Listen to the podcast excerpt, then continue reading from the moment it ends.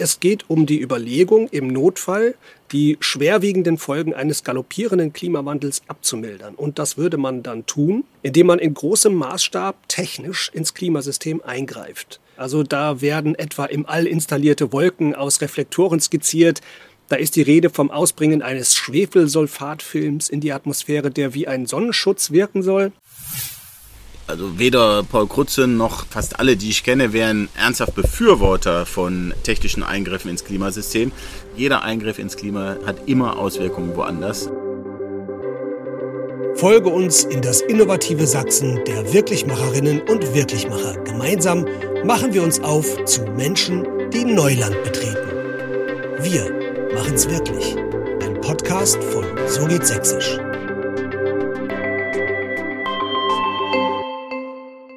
Willkommen bei Neustart, dem Podcast, in dem sich alles um unsere möglichen Zukünfte dreht. Heute habe ich mir ein ziemlich verrücktes und auf den ersten Blick auch recht futuristisches Thema vorgenommen, nämlich das sogenannte Geoengineering, manchmal auch Climate Engineering genannt.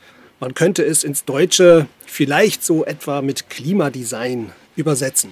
Um es gleich vorwegzunehmen mit der Verschwörungstheorie der sogenannten Chemtrails, also dem Glauben, dass irgendwelche dunklen Mächte dem Treibstoff von Passagierflugzeugen irgendwelche chemischen Stoffe beifügen, um das Klima zu beeinflussen, hat die seriöse wissenschaftliche Forschung rund um das Thema Geoengineering überhaupt nichts zu tun. Das muss man bei dem Thema immer dazu sagen, weil sonst, wie gesagt, leider manche auf komische Gedanken kommen dabei. Um was geht es jetzt beim Geoengineering? Es geht um die Überlegung, im Notfall die schwerwiegenden Folgen eines galoppierenden Klimawandels abzumildern. Und das würde man dann tun, indem man in großem Maßstab technisch ins Klimasystem eingreift. Das ist bis heute noch zumeist Theorie, aber es gibt auch schon einzelne Versuche dazu. Ein bisschen Bekanntheit erlangt haben vor einigen Jahren die Versuche, das Meer mit Eisen zu düngen. Dadurch sollten mehr Algen wachsen und blühen und CO2 aufnehmen und dann nach der Blüte damit absinken und das CO2 im Sediment binden, sodass dann das Meerwasser, dem damit CO2 entzogen worden wäre, mehr CO2 aus der Atmosphäre aufnehmen würde. Die Handvoll Versuche dazu sind meines Wissens gescheitert oder werden zumindest sehr kontrovers diskutiert. Das Hauptproblem war wohl, dass das Meer an Biomasse der Algen sofort von Lebewesen vertilgt wurde, die sich von Algen ernähren und damit wurde das CO2 eben nicht im Sediment verschlossen. Es gibt aber noch eine ganze Reihe anderer Vorschläge, wie man steuernd ins Klimasystem eingreifen könnte. Und an der Leipziger Universität arbeitet im Institut für Meteorologie ein Mann, der sich mit Geoengineering besonders gut auskennt, weil er zum Kreis der international ausgewiesenen Experten des Themas zählt. Er ist Professor für theoretische Meteorologie und erforscht den Einfluss von Wolken auf das globale Klima. Und sein Name ist Johannes Quaas. Vielen Dank, dass ich heute bei Ihnen sein darf, Herr Quaas. Ja, ich freue mich auch. Wichtige Frage, wie können unsere Zukünfte aussehen? Wir wollten uns eigentlich bei Ihnen im Institut treffen, mussten aber umdisponieren und sitzen nun hier in einem Pavillon im Garten von Professor Quaas. Wir werden also möglicherweise ein paar Umgebungsgeräusche haben. Wir nehmen das mal als poetischen Hinweis darauf, dass wir uns auch mit dem Thema in der echten Welt und im echten Leben befinden. Also wir sprechen hier nicht über die pure Theorie, sondern über eine wirklich mögliche Zukunft. Herr Quast, die Vorschläge, die da gemacht werden, die klingen ja teilweise abenteuerlich. Also da werden etwa im All installierte Wolken aus Reflektoren skizziert, die das Sonnenlicht zurückstrahlen und einen Schatten auf die Erde werfen und sie damit kühlen sollen. Da ist die Rede vom Ausbringen eines Schwefelsulfatfilms in die Atmosphäre, der wie ein Sonnenschutz wirken soll oder davon, Wolken weißer zu machen, damit sie mehr Sonnenlicht reflektieren. Nun sind unter denen, die solche Gedanken vortragen, ja durchaus respektable Wissenschaftler. Der bekannteste ist wohl der Chemie-Nobelpreisträger Paul Krützen. Der hat unter anderem geholfen, das Ozonloch zu verstehen und das Problem auch ähm, praktisch anzugehen. Und man sagt auch, dass seine Studien zum nuklearen Winter dazu beigetragen haben, die Welt vor einem Atomkrieg zu bewahren, weil, wie man sagt, sowohl die Amerikaner als auch die Sowjets diese Studien gelesen haben und verstanden haben, man kann einen nuklearen Krieg nicht gewinnen.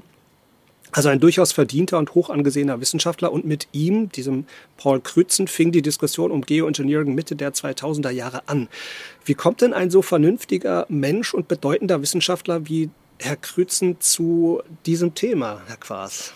Also die eine Beobachtung, äh, die er damals auch äh, geäußert hatte oder auf die er sich bezogen hatte, ist, dass eben damals schon klar war, Die Menschheit reagiert nicht genug auf den Klimawandel. Wir wissen ja spätestens seit der Mitte der 70er Jahre eigentlich äh, aus genauen Vorhersagen, wie sich das Klima, das globale Klima erwärmt. Und das heißt, 25 Jahre danach konnte man also beurteilen, es wird wenig getan und jedenfalls nicht genug getan, ähm, um den Klimawandel aufzuhalten. Es gibt Prognosen mit nicht sehr hoher Wahrscheinlichkeit, aber einer gewissen Wahrscheinlichkeit, dass es auch, naja, katastrophal ausfallen könnte oder jedenfalls mit äh, gravierenden Einschränkungen für viele Menschen ausfallen könnte, der Klimawandel. Wenn das der Fall wäre, äh, das war das Argument von Paul Krutzen, ähm, möchte man eventuell Methoden an der Hand haben, äh, wie man solche gravierenden Konsequenzen aufhalten könnte. Ist er denn ein Befürworter solcher Methoden? Also weder Paul Krutzen noch die fast alle, die ich kenne, wären ernsthaft Befürworter von technischen Eingriffen ins Klimasystem.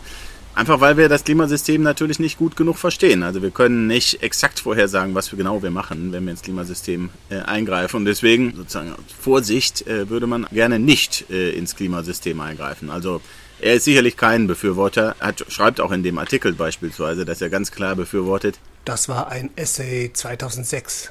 2006 genau in äh, Climatic Change, dass wir also als Menschheit die CO2-Emissionen drastisch reduzieren. Schnell und drastisch. Und Sie erforschen in dem Zusammenhang jetzt äh, Wolken und das globale Klima. Was genau erforschen Sie da? Wolken spielen im Klimawandel natürlich eine große Rolle. Also eine wichtige Betrachtungsweise des Klimawandels ist ja, wie die Energieflüsse äh, funktionieren. Wie viel Energie kommt ins System rein, wie viel kommt raus? Und eine wichtige Energieform ist ja die Strahlung im sichtbaren Bereich, also die Sonnenstrahlung. Und dann eben die Strahlung im, wie wir da sagen, terrestrischen, also im Infrarotbereich, die Wärmestrahlung diese beiden Bereiche. Und das beobachtet man ja zum Beispiel mit Satelliten. Also können Sie auch vielleicht in Ihrer Wetter-App auch den Satellitenfilm sehen. Da sehen Sie ja die Wolken. Und äh, wenn man die sieht, dann bedeutet das ja, es hat einen großen Einfluss auf die solare Strahlung. Also die Wolken haben einen besonders wichtigen Einfluss und die Variabilität der Wolken auf die Energie äh, im Klimasystem und damit, weil Änderungen im Energiehaushalt den Klimawandel antreiben, eben auch auf den Klimawandel.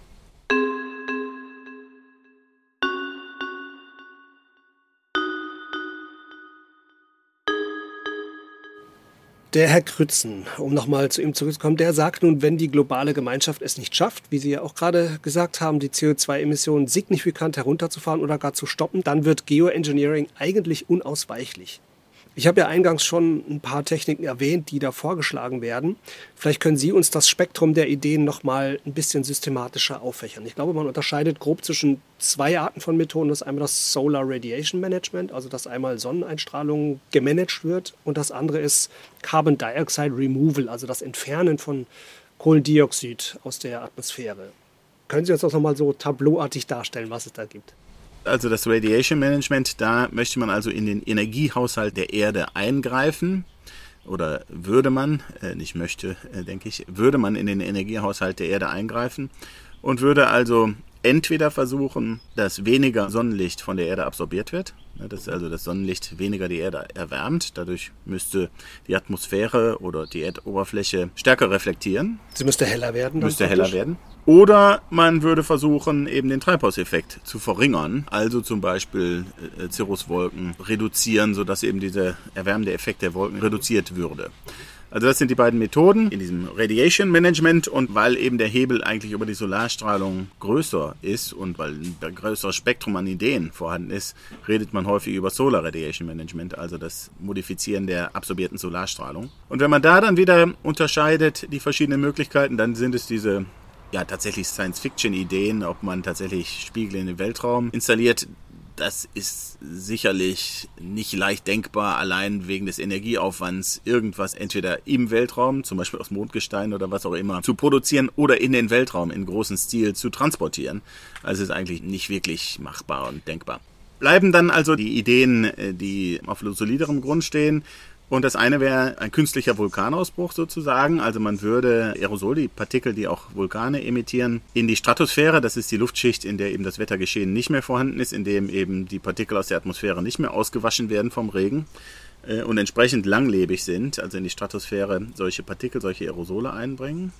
Das ist der eine Gedanke.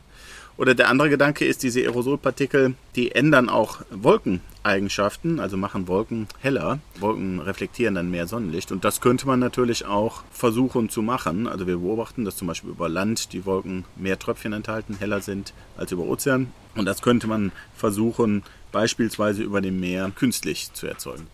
Das war also das Solar Radiation Management. Und für das Carbon Dioxide Removal, was ist da so im Gespräch? Also eine Idee ist, dass man es einfach mit künstlichen Bäumen aus der Atmosphäre entnimmt und dann eben in Lager, beispielsweise unter der Erde, ehemalige Erdgasquellen verpresst, in der Absicht und Hoffnung, dass es dann da bleibt über Jahrtausende, Jahrmillionen. Das kann man kombinieren, wenn man möchte, mit dem Anbau von Biomasse. Also, dass man beispielsweise Biomasse verbrennt, als Energiequelle nutzt und das dabei anfallende CO2 in Lager verpresst oder Lager verbringt. Bioenergy Carbon Capture and Sequestration, das CCS Carbon Capture and Sequestration, ist Teil eben der verschiedenen Mechanismen, äh, die man sich da denkt. Man kann natürlich aufforsten, solange Flächen vorhanden sind, auf denen noch keine Bäume stehen oder weniger Biomasse steht, könnte man natürlich zusätzliche Biomasse anpflanzen, die im Wachsprozess eben CO2 aus der Atmosphäre entnimmt. Wobei das tricky ist, glaube ich, aus verschiedenen Gründen. Erstens würde die Erdoberfläche dunkler und damit wieder mehr Wärme absorbiert. Ja. Zweitens geräte man in Konkurrenz mit landwirtschaftlichen Nutzungsflächen eventuell. Ja. Drittens kommt es ja darauf an, was passiert dann mit dem Holz. Es bleibt trotzdem natürlich eine diskussionswürdige Idee, denn einige von den Dingen lassen sich lösen, vielleicht. Und sicherlich hat das Potenzial. Also Reforestation, gerade da Wälder wieder anzupflanzen, wo wir im Moment keine haben. Äh, gerade in Flächen, die vielleicht nicht wirklich nötig sind für die Versorgung der Bevölkerung, da ist das sicherlich gut denkbar. Andere Dinge sind weiter hergeholt, wie beispielsweise die Idee, dass man Wüstengebiete wässern könnte, das ist sicherlich dann schwieriger. Um dort aufzuforsten. Ja. Was würde man denn dann mit diesen Unmengen von Holz machen, die man da ernten muss? Mehrere Möglichkeiten. Äh, die eine Möglichkeit ist eben dieses BECS, Bioenergy Carbon Capture Sequestration. Man könnte äh, das Holz verbrennen, äh, die Energie nutzen und das dabei anfallende CO2 speichern. Man kann Möbel oder Häuser bauen aus dem Holz. Bei guter Qualität würden Möbel oder Häuser mindestens Jahrzehnte, wenn nicht Jahrhunderte Zeit erkaufen, in der man zum Beispiel gegen den Klimawandel wirken kann. Also langlebige Produkte aus Holz äh, herstellen. Bibliotheken auch. Bücher. Also das sind eigentlich die beiden Ideen. Ne, es muss ja auch nicht Holz sein, es kann äh, andere schnell wachsende Biomasse sein, wenn es um die Energiegewinnung geht.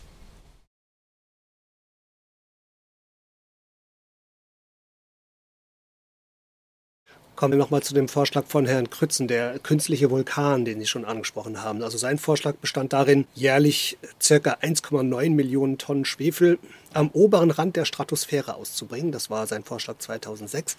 Wie würde man diese Mengen denn dort hochschaffen überhaupt? Das könnte mit Flugzeug, Raketen, Ballonen, also verschiedene Möglichkeiten werden diskutiert. Die Mengen sind groß, aber nicht exorbitant groß. Ne, das heißt, es ist was, was ein großer Vulkan machen würde. Je nachdem, welcher Effekt da zu erreichen wäre, müsste es natürlich mehr oder weniger sein. Die Kosten werden verglichen mit den Kosten des vermiedenen Klimawandels. Und wenn man diese zwei Dinge miteinander vergleicht, ist natürlich immer schwierig, das ähm, verlässlich und für alle glaubwürdig zu quantifizieren. Dann ist eigentlich in der Regel klar, die Kosten für das Ausbringen von solchen Aerosolen in die Stratosphäre sind sehr klein im Verhältnis zu den Kosten, die der Klimawandel verursacht. Wie würden sich denn solche Schwefel-Schwebeteilchen, also Aerosole, in der Stratosphäre verhalten? Kann man das überhaupt steuern, was die dann da machen, oder bewegen die sich chaotisch rund um den Globus? Ja, das kann man weitestgehend nicht steuern. Äh, man kann natürlich sich überlegen, wo genau man die Aerosole einbringt. Äh, Wenn es in Polarregionen im Winter ist, dann bleiben die zunächst mal in den Polarregionen. Aber ansonsten wissen wir es ja aus den Vulkanausbrüchen, die Aerosole verteilen sich ziemlich global. Das heißt, punktgenau Dinge steuern lassen sich da nicht. Verteilen die sich gleichmäßig global? Verteilen sich nicht gleichmäßig, das nicht, aber äh, eben, ne, es ist jetzt nicht so, dass der, der Effekt sehr gleichmäßig wäre äh, über den gesamten Globus, aber haben auch eine lange Lebensdauer. Äh, ne, das heißt, was man da einbringt, das bleibt über mehrere Jahre dann auch in der Stratosphäre. Zwei, drei Jahre? Zwei, drei Jahre in der Größenordnung. Je natürlich nach Charakteristika dieser Partikel kann es kürzer sein oder länger. Ne, die Größe im Wesentlichen. Also auch kleine Partikel fallen und irgendwann sind sie runtergefallen. Und das Das heißt, punktgenau steuerbar ist sowas auf keinen Fall. Das heißt, da würde Schwefel wieder runterkommen auf die Erde. Auf jeden Fall, ja. Kontinuierlich. Ja. Damit müsste man wieder umgehen. Das würde sauren Regen bewirken, das würde die Wolkeneigenschaften ändern, das würde die Bodeneigenschaften ändern, natürlich. Wie würde der Himmel aussehen? Würde der anders aussehen? Gelb oder? Ja, genau. Ja. Der Himmel wäre, wie man das äh, nach Vulkanausbrüchen ja auch beobachten kann, ja, gelb-rot. Ne, die, zumindest die Sonnenuntergänge. Wenn die Sonne direkt, also mittags würde man da nicht viel Unterschied sehen, aber morgens und abends hätte man sehr viel farbigere Sonnenauf- und Untergänge, wie man das ja aus Vulkanausbrüchen auch kennt. Also Sie haben mir in einem vorigen Gespräch mal ähm, erklärt, dass es aber einen Unterschied gibt eben zwischen Stratosphäre und Troposphäre. Die Troposphäre reicht so bis etwa 15 Kilometer, darüber beginnt dann die Stratosphäre. Und Krützens Vorschlag war ja das Ausbringen in der Stratosphäre und das ist, wie Sie gerade sagen, schwer zu kontrollieren, was die dann da genau machen. Sie haben mir damals aber erzählt, das ginge auch in der Troposphäre, also viel weiter unten.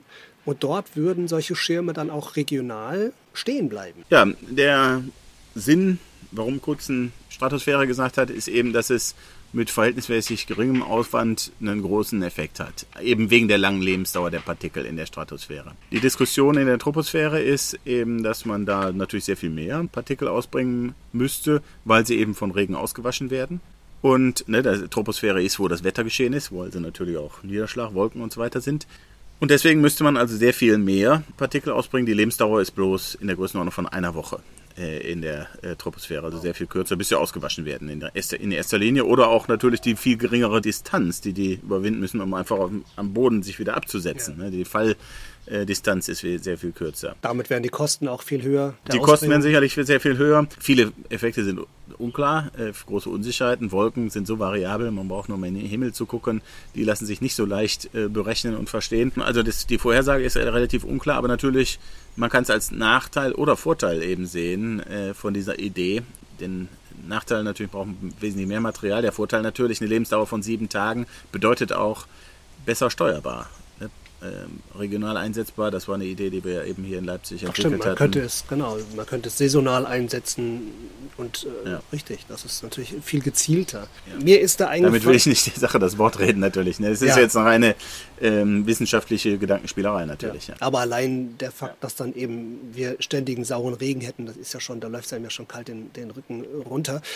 Aber ich musste dabei denken an die Region der zentralasiatischen Republiken. Dort haben wir ja ein paar mehr Gebirge, Gletscher, die im Sommer bei der natürlichen Gletscherschmelze im Sommer Wasser abgeben für eine ansonsten komplett aride, also niederschlagslose Region und die gesamte Landwirtschaft im Sommer ist von diesem Schmelzwasser abhängig. Nun schwinden die Gletscher auch dort, wie in allen anderen Hochgebirgen.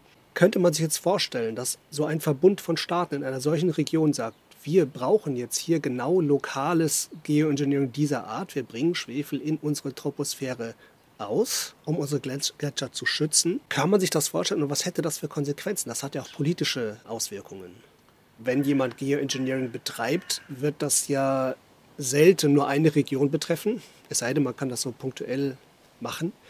Und dann äh, würden andere Staaten am anderen Ende der Welt sagen, naja, weil es bei euch jetzt irgendwie besser läuft, läuft es bei uns noch schlechter. Und jetzt wollen wir dafür auch eine Entschädigung haben. Genau, das ist der interessante Punkt. Äh, man müsste, also wenn sich ein Club von Staaten äh, in ihrem Beispiel oder einzelne Staaten oder auch äh, Nichtregierungsorganisationen, wer auch immer, äh, Einzelpersonen, sich dafür entscheidet, eben ins Klimasystem einzugreifen durch Climate Engineering.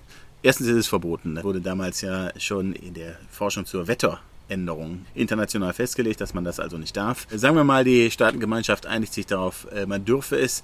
Dann bleibt ja trotzdem die Frage äh, eben nach Konsequenzen. Erstens Wer immer das macht, muss ja seinen Geldgeberinnen und Geldgebern gegenüber rechtfertigen, dass es effizient ist. Das ist schwer nachzuweisen mit heutigen äh, Atmosphären- oder Klimamodellen. Und zweitens eben noch wichtiger eigentlich nachweisen, dass es eben keine negativen Auswirkungen woanders hat. Und das gibt es eigentlich nicht im Klimageschehen. Wir haben es also auch schon simuliert. Jeder Eingriff ins Klima hat immer Auswirkungen woanders. Ja, das berühmte Chaos berühmte Schmetterlingseffekt, der ja die Meteorologie so interessant macht. Äh, man hat also immer Konsequenzen, die auch schwer exakt vorhersehbar sind. Das heißt, das ist was, was erstmal gelöst werden müsste eigentlich, dass man eben genau sagt, welche negativen Konsequenzen hat man woanders und wie sieht eine Kompensation aus. Bei all dem muss man ja auch noch ähm, mitbedenken, dass wenn die Emissionen von CO2 in die Atmosphäre nicht stoppen, sondern fortgesetzt werden, während gleichzeitig Geoengineering betrieben wird, dann müsste diese Maßnahme ja unbegrenzt fortgeführt werden, solange mehr CO2 in die Atmosphäre emittiert wird. Denn sonst gäbe es ja diesen sogenannten Klima-Rebound-Effekt, dass nämlich in dem Moment, wo das Geoengineering aussetzen würde, man auf einen Schlag ein, ein Klimawandel stattfinden würde, weil eben mehr CO2 mittlerweile in der Atmosphäre ist, der die Geschwindigkeit, mit der er jetzt vonstatten geht, noch übertrifft. Selbst Kolleginnen und Kollegen in den USA, Einzelne, die das tendenziell befürworten, Climate Engineering, selbst äh, die alle sagen natürlich nur, es ist, kann nur denkbar sein als ein Instrument, um Zeit zu kaufen.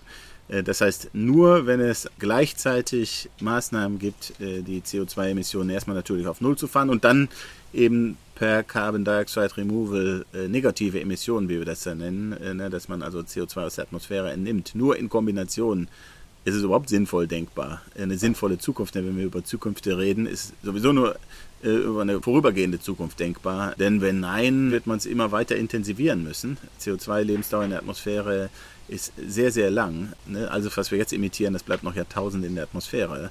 Das heißt, man muss es immer weiter intensivieren. Also es ist eigentlich nur übergangsweise denkbar überhaupt.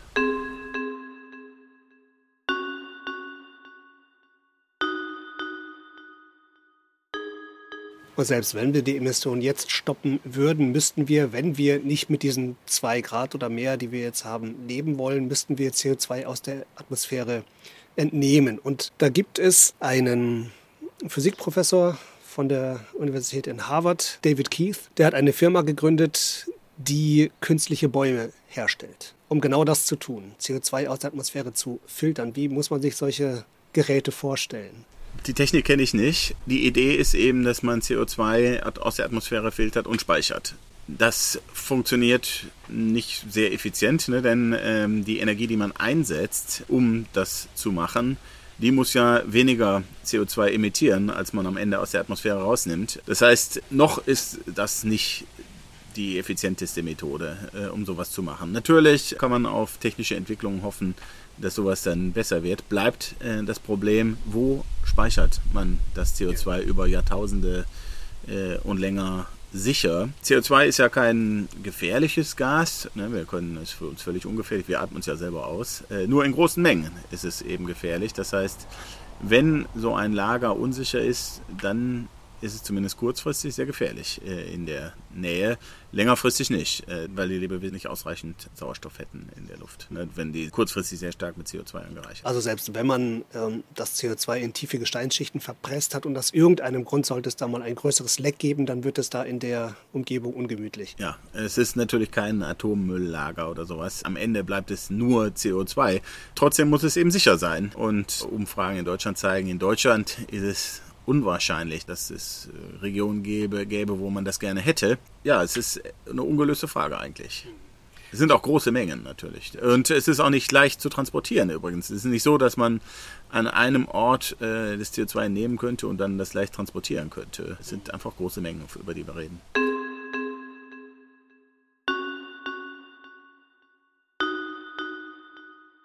Das Thema Geoengineering ist 2019 im Umweltprogramm der Vereinten Nationen angekommen. Die Schweiz forderte damals den weltweiten Stand der Forschung an Geoengineering zusammenzufassen. Es gibt also sowas wie eine aufkeimende internationale politische Aufmerksamkeit für das Thema. Glauben Sie denn, dass Geoengineering in absehbarer Zukunft in der breiten Öffentlichkeit auch diskutiert werden wird?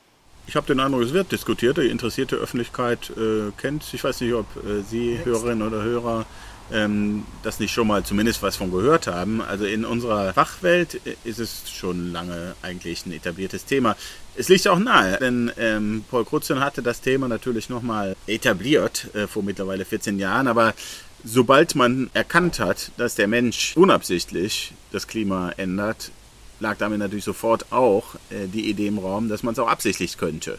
Das heißt, im Grunde genommen äh, schon in den 70er Jahren war eigentlich, lag die Idee auf dem Tisch, äh, dass man eben auch absichtlich das Klima unter Umständen würde ändern wollen. Sobald überhaupt das Thema anthropogener Klimawandel da war, war auch das Thema anthropogener gewollter Klimawandel da. Also ich stoße ab und zu in Meldungen auf einzelne Methoden, ohne jetzt den Überbegriff Geoengineering dazu zu lesen. Zum Beispiel die weiße Dächermethode. In der Welt habe ich eine Meldung gefunden aus dem Jahr 2018, dass Straßen in Los Angeles, ganze Straßenzüge in der City von Los Angeles mit einer weißen Spezialfarbe gestrichen werden, um die Innenstadt zu kühlen und damit den Energieverbrauch von Klimaanlagen zu senken. Aber natürlich ändert das auch die Strahlungsbilanz der Region. Ganz vor kurzem habe ich was gelesen über eine Firma, die ein noch weißeres Weiß entwickelt hat genau zu diesem Zweck. Da war sogar dann auch der Klimawandel mit erwähnt. Oder der Baumarkt Bauhaus wirbt jetzt gerade damit, dass er eine Million Bäume pflanzt. Das sind ja eigentlich Geoengineering-Maßnahmen, die aber nach meiner Wahrnehmung selten unter dem Überbegriff Geoengineering laufen. Wenn es dazu kommt, wird das immer so ein Mix sein. Ja, die Übergänge sind fließend. Wenn Sie sagen, man könnte Oberflächen in Städten zum Beispiel auffällen, was sehr viel seriöser und sehr viel sinnvoller ist, was in Leipzig diskutiert wird, ist eben, dass man mehr Parks, mehr Bäume, mehr Grünflächen in die Stadt bringt, äh, was natürlich enorm viel bringt für das regionale Klima, ne, das städtische Klima und was, äh, glaube ich, uneingeschränkt begrüßenswert ist. Äh, ne, dann kann man natürlich noch zusätzlich solche etwas absurderen Maßnahmen wie äh, Straßen weiß machen, äh, das dann natürlich andere Konsequenzen hat. Also ich weiß nicht, ob das ernsthaft erwogen wird, aber äh, solche Sachen kann man dann machen. Ja, es ist eine Bandbreite, über die wir sprechen und einige Aspekte sind plausibel und vielleicht sogar wünschenswert, eben zum Beispiel Stadtbegrünung. Andere Aspekte sind Science Fiction und, äh, und absurd. Und je größer skalig es wird, desto fragwürdiger. Ne? Mit vielen äh, Fragestellungen, die sich anschließen. Politisch, ja, wer reguliert sowas wie? Ethisch natürlich, äh, möchte man das? Vermeidet man dadurch nicht äh, den Willen der Bevölkerung, etwas gegen den Klimawandel äh, zu unternehmen? und so weiter, ne, wirtschaftlich. Und natürlich mein eigener Fachbereich, äh, Fachgebiet meteorologisch. Äh, wie können wir uns einigermaßen sicher sein, dass wir die Konsequenzen vorhersehen können, auf kurzen bis sehr langen Zeitskalen. Und natürlich, Sie wissen selber, das macht die Meteorologie so interessant.